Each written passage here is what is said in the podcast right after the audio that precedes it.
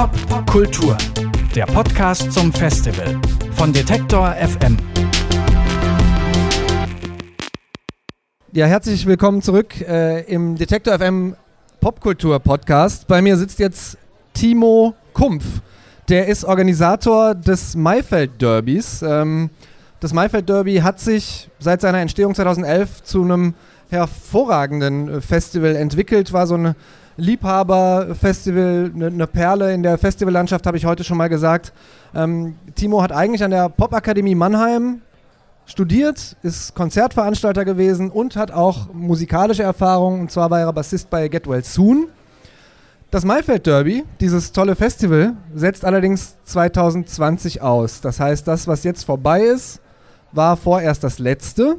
Jetzt sitzen wir hier im Franz Club äh, im Biergarten an der Essensausgabe vom Popkulturfestival.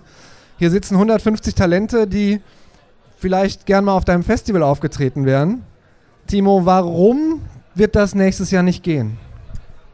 Äh, ja, hallo erstmal. Hi. Das wird nächstes Jahr nicht gehen, weil all die Dinge, die du gerade aufgezählt hast, die, die, tue ich auch immer noch. Also ich spiele immer noch in der Band, ich äh, bin immer noch Konzertveranstalter. Also und äh, letzten Endes ich, musste ich einfach letzten oder Anfang dieses Jahres etwas die Notbremse ziehen, weil es eigentlich alles zu viel wurde. Und äh, ich mich dazu entschlossen habe, irgendwie etwas alles neu zu strukturieren und mein Leben zu leben und erkannt habe, dass es mehr gibt als nur Konzerte. Egal ob vor, hinter oder auf der Bühne. So. Also ich bin momentan am liebsten vor der Bühne und gucke mir wieder Konzerte an, die irgendwie. Äh, ja, so hat es auch angefangen, hat ja auf der Seite der Bühne angefangen. Das heißt, ich höre daraus, die Erleichterung überwiegt ganz deutlich. Äh, auf jeden Fall. Also der Moment der, der Pause hat dann auch wieder Bock auf dieses Jahr gemacht. Ich habe das ja ungefähr ein Vierteljahr oder noch länger sogar vor der diesjährigen Ausgabe gemacht. Und das hat dann so der Ausblick im Sommer dann auch mal wieder ein paar Festivals besuchen zu können und alle äh, Nachfragen erstmal mit, ja, erstmal abzublocken. So, das war schon, schon eine gute Aussicht, weil ich habe mich da so neun Jahre durchtreiben lassen und habe das auch gerne gemacht. Aber ja, da bleibt halt auch einiges links und rechts auf der Strecke. Was waren besonders schöne, was waren besonders frustrierende Momente auch in diesen neun Jahren Festivalorganisation? Äh, gut, besonders schöne gibt es viele. Fängt man mit den guten oder mit den schlechten an? Schön. nee, äh, ich habe dieses Jahr das beste Wochenende meines Lebens, glaube gehabt während einem Festival, weil ich einfach mit vielen Leuten geredet habe, egal ob Bands oder Besucher. Und äh, ja, da schon auch stolz bin, so viele gute Leute zusammengebracht zu haben jetzt über die Jahre und das ja auch plane wieder zu tun.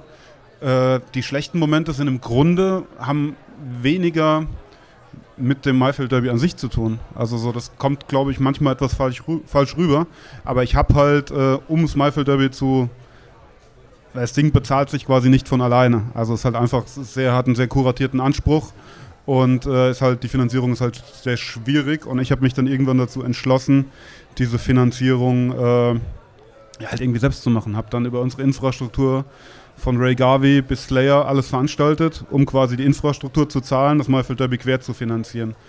Und da ist dann natürlich schon sehr frustrierend, wenn man irgendwie mit der Intention, die Kunst äh, zu fördern, die Kultur zu fördern, dann irgendwie mit so einer Show wie Andreas Burani so aufs Maul fällt äh, dass man dann eigentlich den, ja, dass, dass diese, dass diese Unterstützeridee verloren geht, aber dass man damit halt fast noch so die, die Kernmarke äh, in Gefahr bringt. Also letzten Endes diese Pause habe ich mir deshalb genommen, einfach etwas Abstand dazu. Also und zum einen schon auch wieder ein normales privates Leben irgendwie, was dann natürlich immer Auslöser ist für so ein Umdenken, wenn man merkt, so scheiße, ich habe äh, irgendwie mein normales Leben mich selbst komplett vernachlässigt.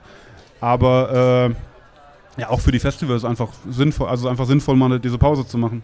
Kann die kommerziellen Sachen danach mit dem Abstand eines normalen Berufs angehen und kann die Leidenschaft halt wieder ins, ins Maifeld Derby stecken. So. Wie wird man überhaupt Festivalveranstalter? Also war das irgendwie so ein Kindheitstraum von dir? Ich meine, du hast an der Popakademie studiert, du bist sicher schon mal an einem Festival seitlich vorbeigegangen. Warum hast du dich dafür entschieden? Äh, ja gut, im Grunde habe ich mein erstes Festival mit 16 bei mir auf dem Dorf gemacht und äh, habe das dann zwölf Jahre auch durchgezogen. Habe damals aber noch relativ klein gedacht, so in, in Dorfgröße. Ähm, Vorreiter fürs Maifeld Derby war dann einfach, wir haben europaweit viele Festivals mit Get Well Soon gespielt, die irgendwie echt äh, sehr beeindruckend waren, weil es in anderen Ländern anders funktioniert als bei uns. Also weniger, weniger Schubladendenken vor allem.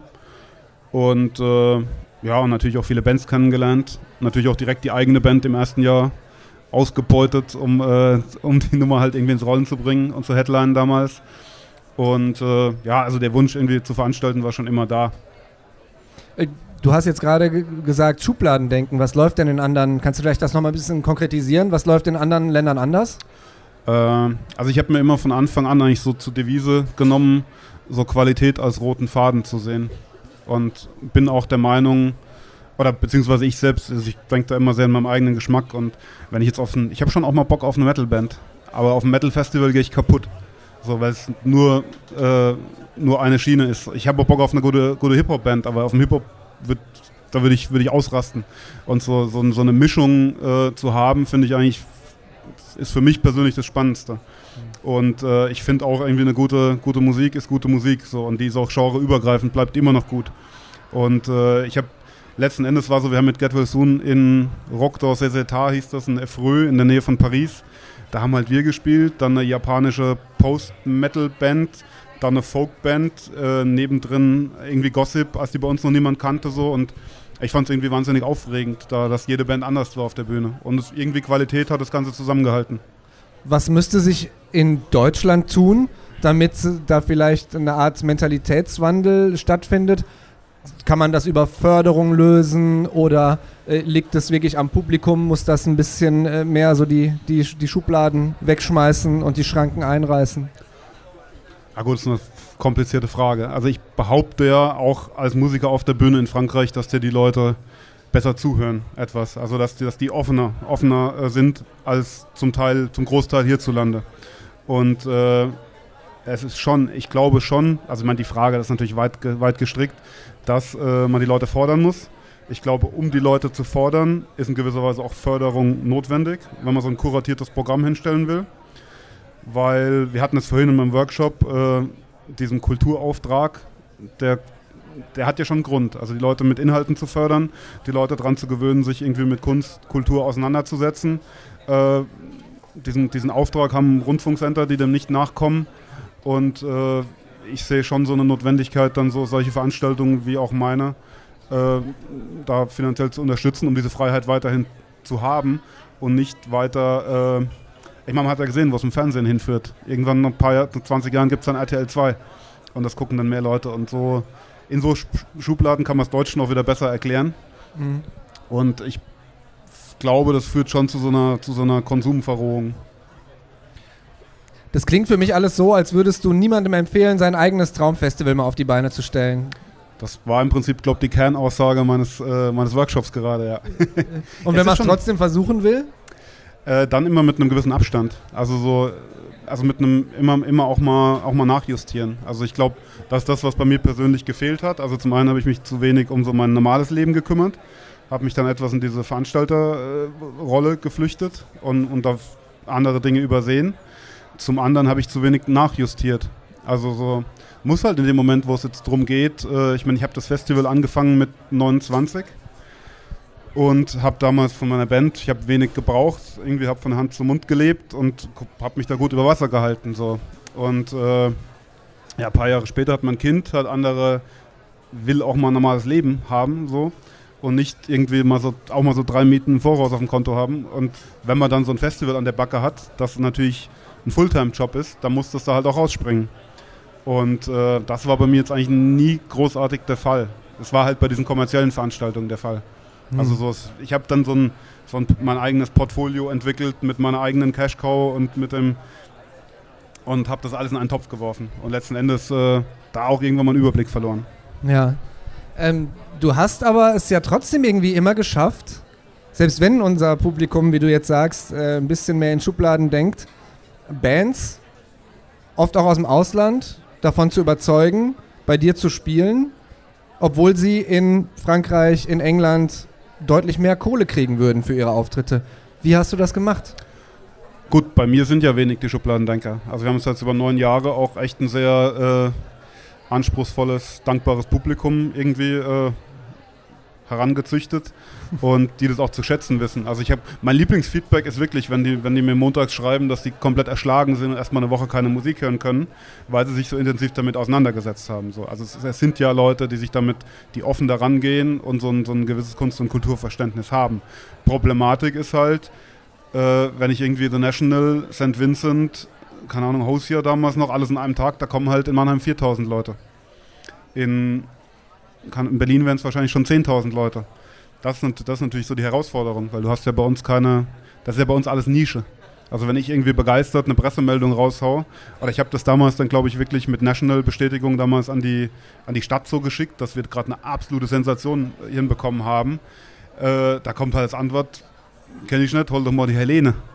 So, das ist halt absolut Nische und das ist in Deutschland Nische und Mannheim ist dann natürlich auch nochmal absolute Provinz. So und äh, ja, dem, das ist dann natürlich die Herausforderung. Ich meine, wir haben Leute aus ganz Deutschland, aus dem Ausland, die kommen. Wenn da so ein Engländer kommt, der, der kann überhaupt nicht verstehen, was alles, was da alles spielt, weil wir haben in der Tat eigentlich fast nur internationale Bands und der, die sind dann immer ganz perplex und denken, da müssen 20.000, 30.000 Leute kommen. Aber die Realität sieht halt bei uns anders aus. Hm. Ich erspare dir jetzt die Frage, ob das Maifeld Derby 2021 wieder an den Start gehen wird, ähm, sondern ich mache es vielleicht ein bisschen anders. Du hast gesagt, du bist froh, dass du selber wieder auf Festivals gehen kannst. Ich habe auch so ein bisschen den Eindruck, ich bin selber Festivalgänger. Die richtig krediblen Festivals sind eben die, die das so mit Herzblut machen, ähm, die das irgendwie schaffen, anderweitig noch quer zu finanzieren oder vielleicht Förderung bekommen welche Festivals können dein Maifeld Derby potenziell ersetzen oder auf welche gehst du nächstes Jahr?